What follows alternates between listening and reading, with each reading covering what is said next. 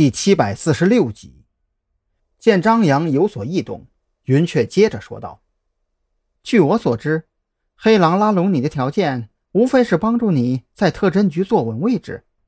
实际上，他丢出去的夏明已经对你失去了价值。那么，眼下他还能给你什么呢？子午会的那些小喽啰吗？而我则不同，我可以让黑狼成为你功劳簿上浓墨重彩的一笔。”如果恰在这个时候赵军出现了意外，你必然是下一个赵军，这一点你应该很清楚才对吧？可这样做对子午会有什么好处？又或者说对你有什么好处呢？张扬有些不解。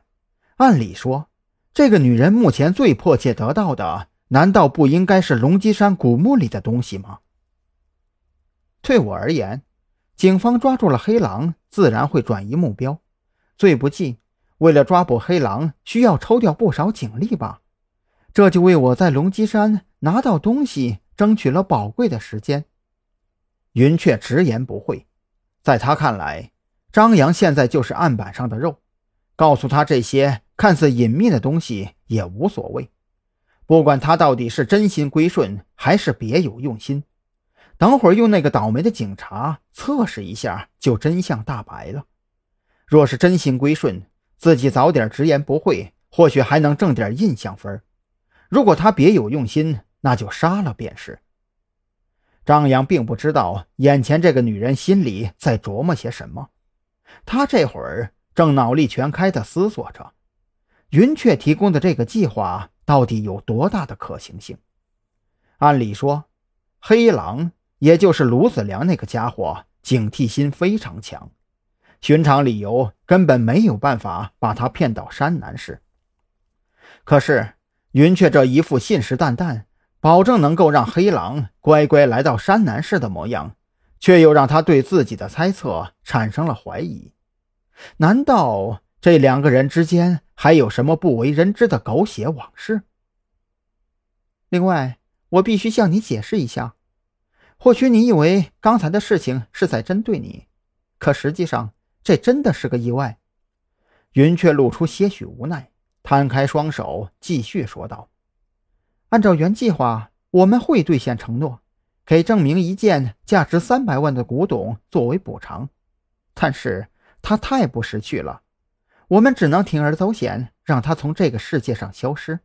只是我们没有想到。”那辆一路跟踪老四的出租车里，开车的司机竟然是你。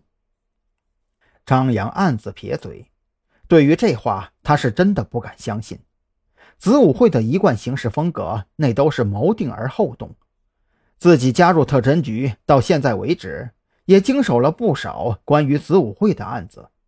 这些案子最大的共同点就是计划非常周密，而且斩断尾巴的速度超乎想象。你别用这种眼神看着我呀！我知道你可能不信，但是事实就是如此。云雀也看出张扬对自己的话并不相信，却也只能报以苦笑。我不会催促你做出任何决定，但是我也不得不抱歉地告诉你，在你做出决定之前，只能在这仓库内活动。如果你试图离开，我的手下或许会对你做出某些强制性的措施。张扬不由得翻了个白眼儿，这话说了跟没说有区别吗？什么叫不催促我做出决定？你这压根就是逼着我尽快做出决定，好不好？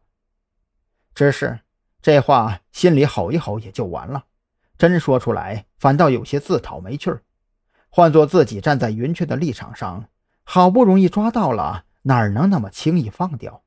除非脑子进水了。